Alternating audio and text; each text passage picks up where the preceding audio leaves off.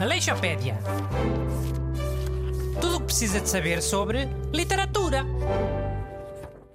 Olá, bem-vindo ao seu programa de referência sobre literatura. Todas as semanas na sua Antena 3. Eu sou Bruno Aleixo e tenho aqui comigo os dois ivaristas do costume, Busto e Renato. Bom dia. Boas, malta. E hoje vamos falar de um escritor argentino muito importante, que morreu faz hoje 35 anos. É o Jorge Luís Borges. E tem ascendência portuguesa, ah? Grande orgulho, não é, Renato? O já sabia. Sim, parece que o bisavô Francisco Borges era natural de Torre de Moncorvo. Emigrou para a Argentina e casou por lá, no final do século XVIII. Onde é que fica Torre de Moncorvo? Acho que já ouvi falar, mas não estou a ver onde é que é. Hum, fica no Alto Douro, eh, distrito de Bragança. Viram? Um gajo traz o Monte de Alto Douro, vai sacar uma gaja à Argentina. O sonho é possível, oh, meus amigos ouvintes. Qual é a questão de ser de trás dos montes? Ou do Alto Douro? Nenhuma. Podia ser da barrada até. A questão é que a gente só imagina um Beto Cascais de 1,90m a sacar uma Argentina, né? Com o seu iate e o seu polo. Não é um imigrante de Portugal profundo. E o teu pai? Não é da bairrada e não sacou uma, um, uma senhora no Brasil? Mau, Renato. Ei, eu, eu disse senhora. Sabes lá tu onde é que o meu pai conheceu a minha mãe? Ou foi no Brasil ou foi em Portugal. Tio, nenhum de vocês tem nada a ver com a minha vida. Eu não sou o Jorge Luís Borges. Falem do Jorge Luís Borges. Bem visto, sim. Então, a obra de Borges é bastante diversificada. Poesia, ensaio, mas ficou conhecido sobretudo pelos seus contos. De todas as coletâneas que publicou, Ficções talvez seja a mais famosa, publicada em 1944.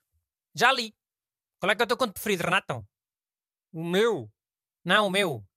Olha, o meu é A Lotaria na Babilónia. É sobre os babilónios que gostavam muito de jogar eh, jogos de azar. Então começaram a apostar coisas muito aleatórias. A pessoa quem saísse a taluda, tanto podia ficar rica como morrer ou ficar escravo de outra pessoa. Ou... Eis. E eu tive uma ideia, quero também fazer uma lotaria. Sabem aquilo da fatura da sorte? Que se dá um carro a quem peça muitas faturas como contribuinte? Era ao contrário. A pessoa que tivesse muitas multas de velocidade ou de andar bêbado, sorteavam-lhe o carro. E davam o carro a uma dessas pessoas que pedem muitas faturas como contribuinte. Para quê? Para o Estado não ter que gastar dinheiro a comprar carros novos? E não só. Imagina o medo do prevaricador. Se apanhar muitas multas, não só fica sem carta, como também fica sem carro. Porque isso das multas, meu menino, só é um castigo se a pessoa for pobre. Se for rica, quer lá saber de 500 euros ou 200 euros. Agora ficar sem um carro de alta cilindrada, um Mercedes ou um BMW, caraca, começam-se logo a portar bem.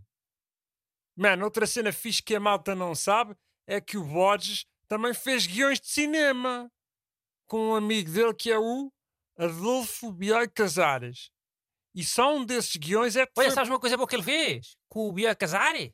Era contos policiais. Era de um detetive uh, que estava preso e, e, as pessoas iam para lá contar as histórias e depois ele ficava na cadeia a pensar. E, e, e quando a pessoa fosse visitar outra vez, ele dava a solução do mistério. Porque na cadeia também não, não há muita coisa para fazer, não é? E o homem ficava lá a pensar, a pensar, a pensar, mas é uma boa ideia que ele teve, não é? Um detetive na cadeia, não é? É uma boa ideia, eu acho uma boa ideia. Caramba, estás muito entusiasmado. Mas não me deixas a gente falar. Eu estou entusiasmado porque o Borges é um dos escritores que mais me influenciaram. Foi um grande exemplo para mim, como escritor e como pessoa. A sério? Não fazia ideia. Então vá, mas eu também não vou monopolizar. Cada um diz uma coisa curiosa sobre o Borges. Se não entusiasmo aqui, fica a falar eu o programa todo. Pode ser? É melhor assim? Pode ser, vá. Quem é que começa? Começo eu. Então, o Jorge Luís Borges foi um grande exemplo para mim porque ele lia muitas enciclopédias quando era garoto. Eu também fiz isso, também li uma enciclopédia. Sabes aquela Lusa Brasileira Grande? Sei, disseste isso uma vez, quando entrevistaste o escritor José Luís Peixoto. Sabes quando é que eu li dessa enciclopédia, Renato? Foi só toda, todinha. Ok, props for you, man. Mas olha que já na altura eu te disse, ler uma enciclopédia de uma ponta à outra não faz da pessoa uma pessoa culta. Oh meu Deus, então mas uh, ler a enciclopédia é mau para a cultura de uma pessoa? Aí o Borges fez mal. Não foi isso que eu disse. É, é mau princípio ler de uma ponta à outra, como se fosse um jornal. Os assuntos têm encadeamentos entre eles. Não é ler na diagonal e pronto, ficas logo culto. Sabes lá tu como é que eu ali? Vocês hoje estão a assumir muita coisa. Eu não sei se estou a gostar. Agora sou eu. O sobrenome Borges é português, não é? Do bisavô dele. Então, o nome certo para dizer é Jorge Luís Borges.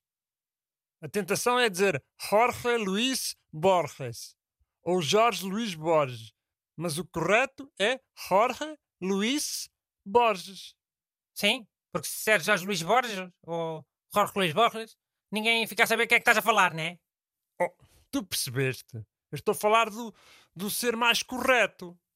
Olhem, eu vou dizer o meu facto, senão ficamos sem tempo. Uh, o Borges ficou cego aos 55 anos, mas continuou a escrever até à sua morte, aos 86 anos.